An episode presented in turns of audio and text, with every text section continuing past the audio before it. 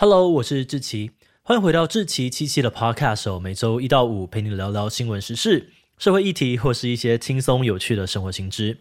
那今天的这一集，我们要来聊聊的主题是校园内的狼师事件。三年前，也就是二零一九年的时候，台南有一间小学传出了一起女学生被男老师猥亵、性侵犯的新闻。本来大家以为这只是一个令人难过的单一事件，把加害者抓起来就没事了。但是有人却觉得这件事情好像哪里怪怪的。深入追查之后，才发现这位伤害小朋友的狼师，其实早在二十年前就曾经对女学生下手，受害者累积超过了三十人以上。而且后来在调查期间，大家还意外地揭发了另外一位老师侵犯学生的罪行。狼师不止一位的消息引起了社会的震惊。为什么本来应该安全的校园内会发生这么严重的狼师案？这些那么恶劣的行为，又为什么可以隐藏这么多年都没有被发现呢？今天就让我们一起来聊聊校园狼师事件吧。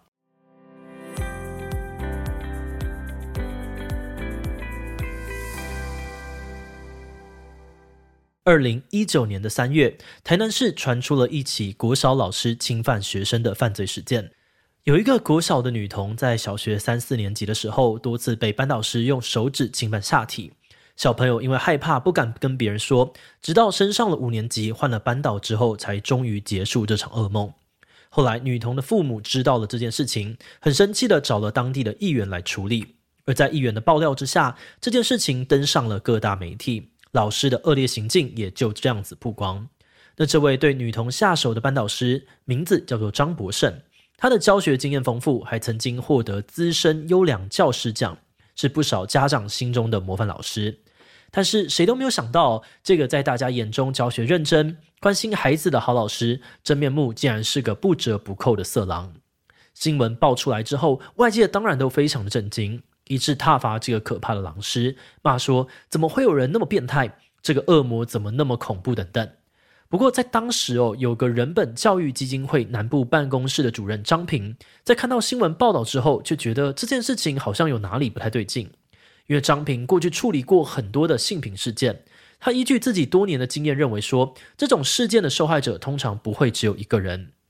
果然哦，事实证明张平的判断是正确的。这则新闻被转发到了台南地方的脸书社团之后，有很多网友都跳出来指控说，自己以前也是张博胜的学生，而且也都被老师用各种方法骚扰侵犯过。那张平发现这个事件有那么多不同的受害者之后，决定要出来为他们做些什么。他透过人本教育基金会，试图联络上这些网友，询问他们接受调查的意愿。除此之外，张平也透过在网络上面发文呼吁、投书报纸等等的方式，希望可以找到更多的受害者，让大家一起站出来指控狼师。后来，基金会果然收到了很多来自各方的讯息，有很多的受害者们陆续的出面发声，所以基金会就联合了这些受害者们，共同召开记者会，希望政府还有学校机关能够对张博胜老师的事件全面扩大调查。而在这些呼吁还有推动之下，监察院也决定对这个案件展开调查。经历了一年之后，监察院终于公布了调查结果。而出乎意料的是，这整起事件竟然比大家想的更加严重。调查结果发现，哦，张老师在 A、B 两所国小服务的二十多年期间，染指过至少三十一位学生。有受害者指控，张老师嘴巴上面说要教学生保护自己，结果就假借扮演色狼的名义对女学生毛手毛脚，不止会掀裙子，还会抚摸他们的下体。又有人说自己曾经被张老师单独留在教室，老师会把门窗锁上，窗帘拉起来，趁机对他上下其手，强行拍摄裸照等等。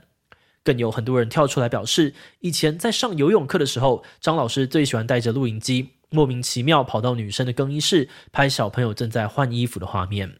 而且更令人傻眼的是，明明有这么多不同年龄、互相不认识的受害学生跳出来指控，但是张博胜却还是一直装傻，不承认自己有做过这些事情。之前张老师被政府单位约谈的时候，他甚至还说出小孩当下是很 enjoy 的，有让学生体验两到三次的快感。很多事情我没做，都是那些学生长大以后幻想出来的这类的话。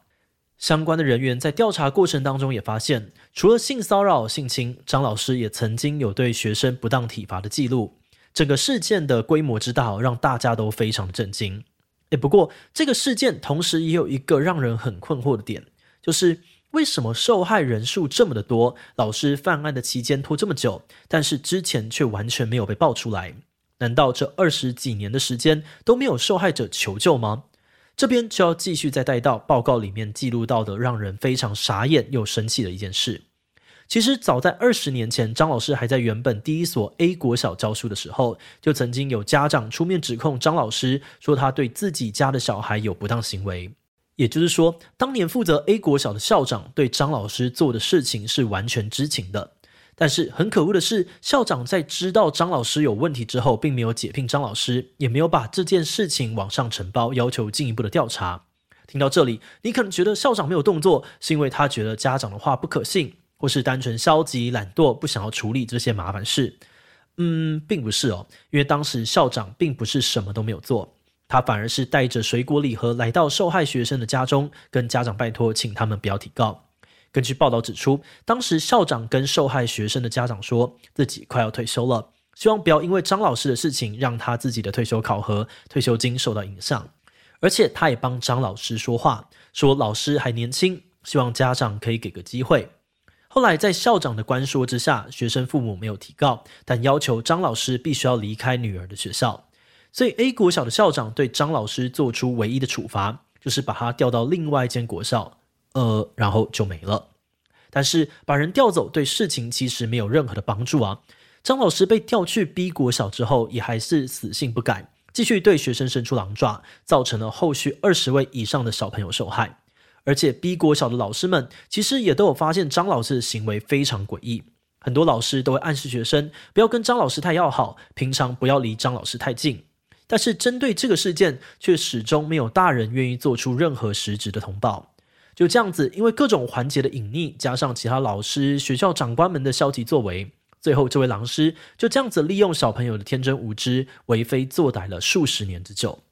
虽然听到这里，你可能已经感觉很不舒服了。不过，这个故事还没有讲完哦，后面还有更荒谬的事情。随着这个张博胜狼师的新闻在台湾媒体上面越闹越大，被越来越多人知道。后来，陆陆续续有新出面的受害者也主动传讯息联络人本教育基金会，提到自己以前在台南念国小，也被老师性侵猥亵的事情。但是这时候，奇怪的事情就来了，基金会发现，从一些被害者描述的事件当中，不管是学校名称还是犯案老师的名字，都跟张博胜狼师的案件对不上。那这代表什么意思呢？就是这个事件竟然调出了案外案，另外一位长期伤害孩子的狼师也意外的被大家揪出来了。第二位狼师名字叫做尚志刚。根据受害者们的说法哦，二十多年前，尚老师分别在台中、台南都教过书。他常常会趁着午休的时候，以健康教育的名义抚摸女学生的胸部。而且更过分的是，他还会要求女学生钻到他的办公桌下面帮他抚摸生殖器，甚至在打手枪的时候，他会要求另外一位女学生站在旁边观赏，造成很多受害者的心理严重创伤，一直到长大都没有办法完全的康复。